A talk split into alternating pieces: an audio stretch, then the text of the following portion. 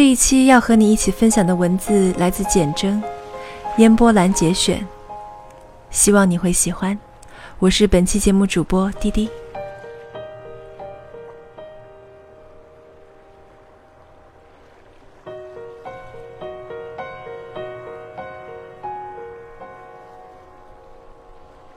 浮世若不扰攘，恩恩怨怨就荡不开了。然而江湖终究是一场华丽泡影，身灭荣枯，转眼即为他人遗忘。中岁以后的领悟，知音就是熠熠星空中那看不见的木神，知音往往只是自己。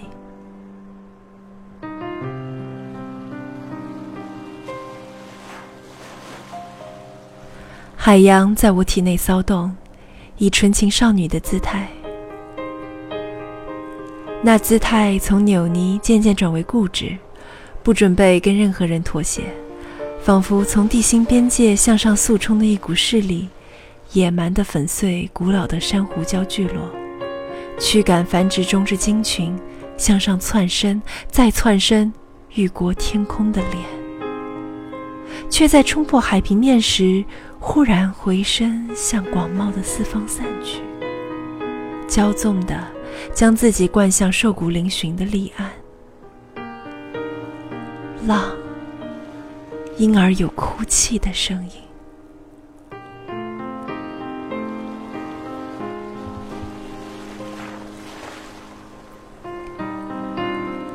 我闭眼，感受海洋在胸臆之间喧腾。那澎湃的力量让我紧闭双唇，不敢张口。只要一丝缝，我感觉我会吐出一万朵蓝色桔梗，在庸俗的世间上。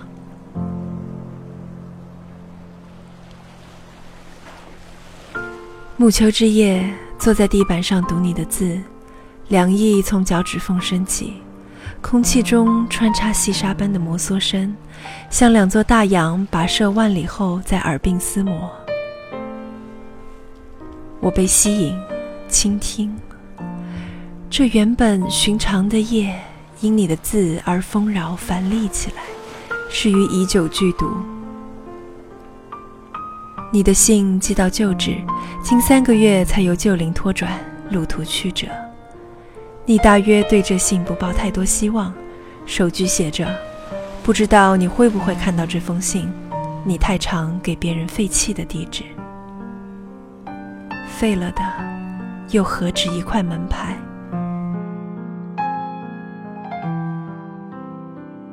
你一定记得，除了从北头开往新北头的单厢小火车，只有两条路可走，一条是油腻腻的大街。”大多数学生走这儿到学校，路较短，但人车熙攘，活生生是一条食物大道。另一条是山路，铺了柏油，迂回爬升之后，通往半山腰的学校后门。人虽少，但多了一倍脚程。我们愿意走这儿。清早的山峦是潮湿的绿色，远近笼着晨雾，自成一场凄迷氛围。鸟总有几只，不时跃至路面，或莫名的跳换枝桠，惊动了亘古不移的凝谧，却也扩大了寂静的版图。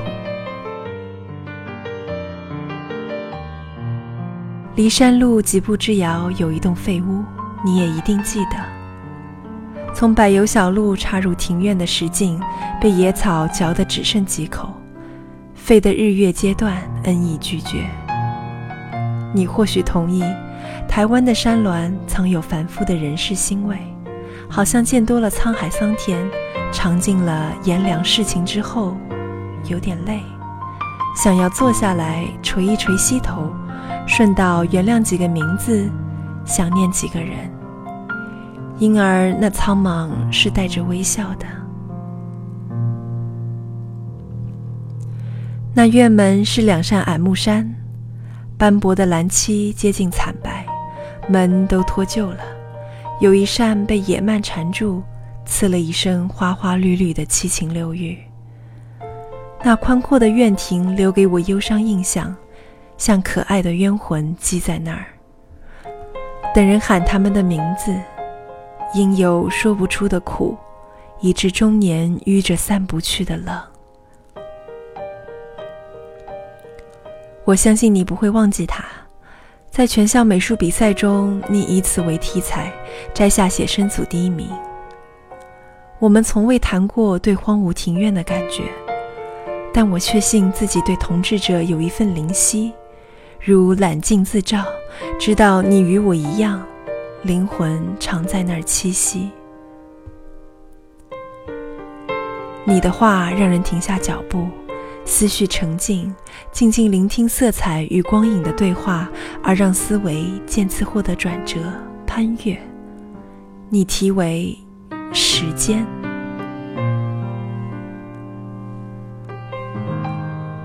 时间让蒙氏过的情爱灰飞烟灭，也让颤抖的小草花拥有它自己的笑。你的话如是叙述。不久。我们将沉入冷冷的幽暗里。别以我们夏日太短的强光。我已听到悲伤碰撞的落地声，响亮的木头落在庭院石板上。我抄下波特莱尔的诗《秋歌》手段，趁老师回身写黑板时传纸条给你。我不赞成你借轻盈的草花色彩、明亮的光影，试图释放死亡的压迫力道。从一开始，我们既是同等质地却色泽殊异的两个人。然而，即使是现在，行走于烟尘世间多年之后，我看到大多是活得饥渴、狼狈的人，情欲把自己的怨怼削成尖牙利爪。伺机抓破他人颜面的记事者，显如有你一般雍容大度。你的眼睛里有海，烟波蓝，两颗黑瞳是害羞的、求泳的小鲸。起初我并不欣赏你。正由于你太晴朗了，而我情愿把自己缩至孤傲地步，如一枚残茧化石，埋入永不见天日的冰原底层。如今想来，对你的好感是从嫉妒开始的。我以为我是最好的，直到素描课告一段落，进入水彩阶段，美术老师在画室中央高台上摆了瓶花，要我们临摹。我才知道，从小到大积存的绘画信心，竟是那么不堪一击。我只画玫瑰，枯萎的玫瑰田一语，画尚未完成，劣质画纸因承受过量颜色而起皱。他站在背后，以失去理智的尖锐声调批评：“你这是什么画？”然后轻蔑地哼了一声。他要我看看你的。他说：“你画的非常之好。”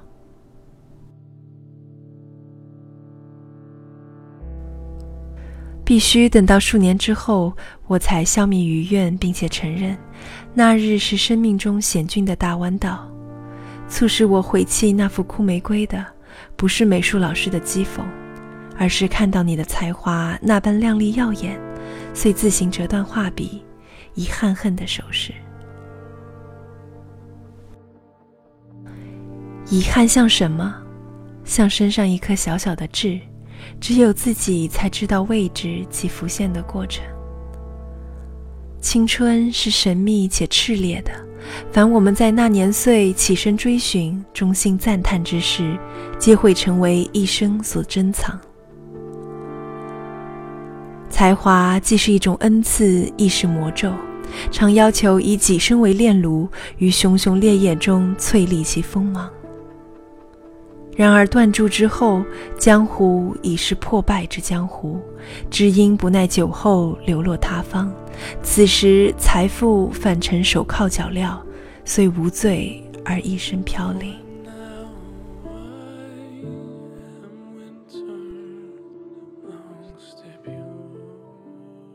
首先，你的家庭遭逢变故，一夜之间变成无家可归的人；接着是情变。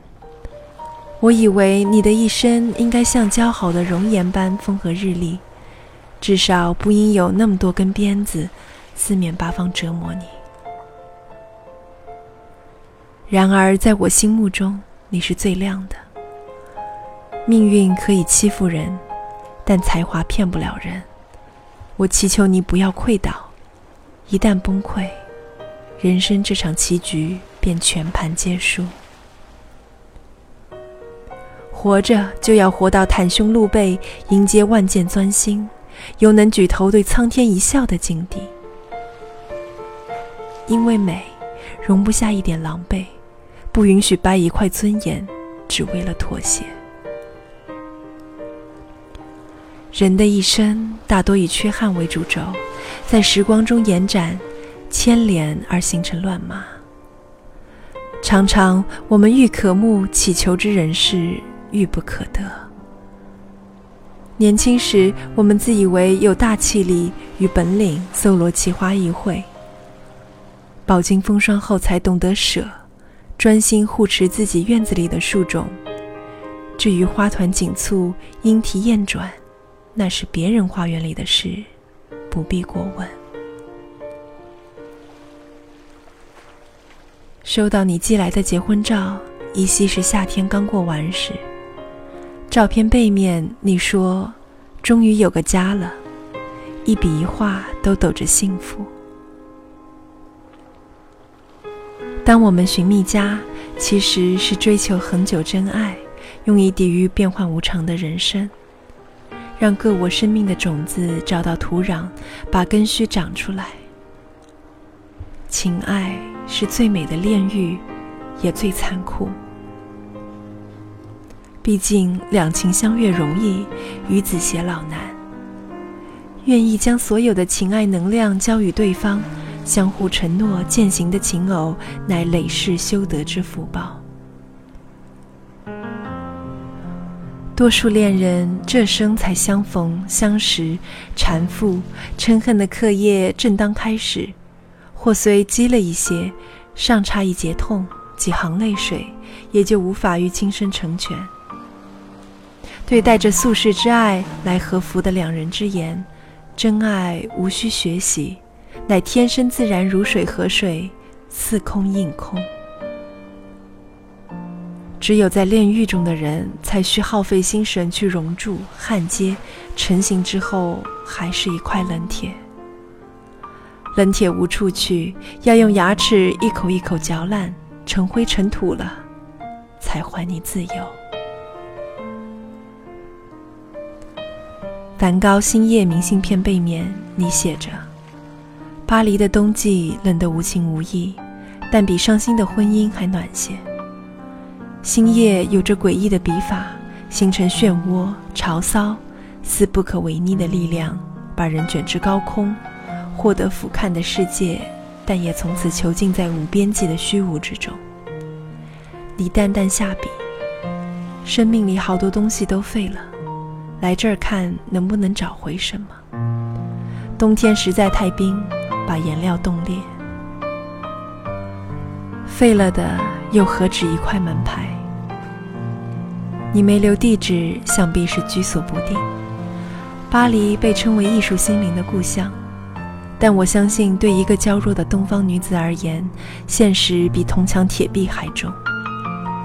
唯一能给你热的，不是家人、朋友或前夫、情侣，是你自身对艺术的梦。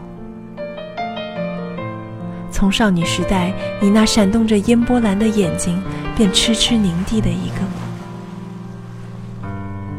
我想象，当异国风雪拍击另居公寓的窗户，唯一能给你热的，只有梦。数年失去消息，无人知道你在世界的哪一个角落。生命的秋季就这么来了。白发像敌国间谍，暗夜潜入，悄悄鼓动黑发变色。起初还会愤愤地对镜扑面，随后也懒了。天下本是黑白不分，又何况小小头颅？中年的好处是懂得清仓，任戏服般将过期梦想、浮夸人世剔除，心甘情愿嵌入自己的象牙小塔，把仅剩的梦孵出来。浮世若不扰攘，恩恩怨怨就荡不开了。然而江湖终究是一场华丽泡影，生灭荣枯，转眼即为他人遗忘。孵出来的一粒粒小梦，也不见得要运到世纪求寿，喊得力竭深思才算数。终岁以后的领悟，知音就是熠熠星空中那看不见的木神，知音往往是自己。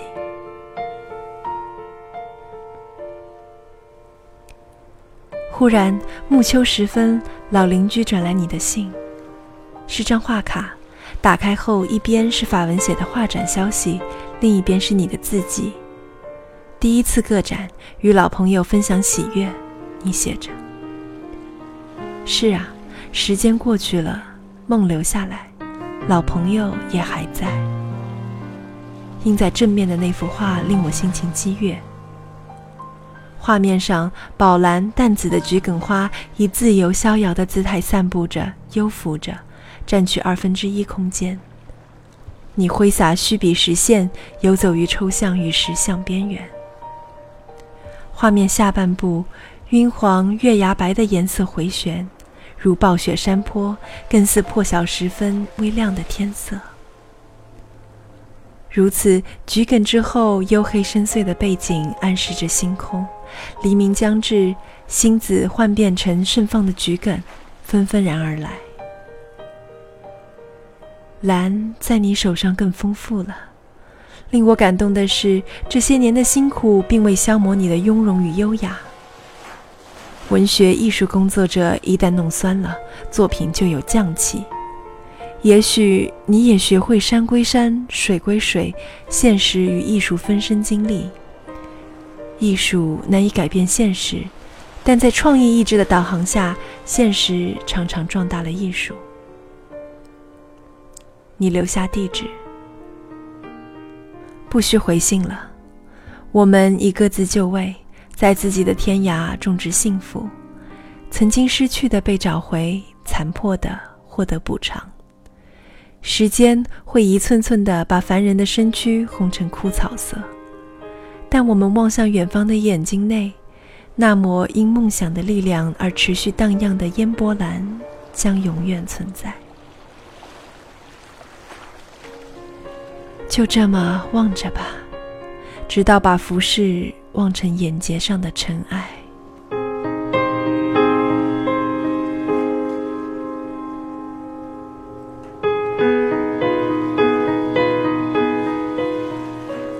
感谢简真为我们带来的这篇文字《烟波兰》。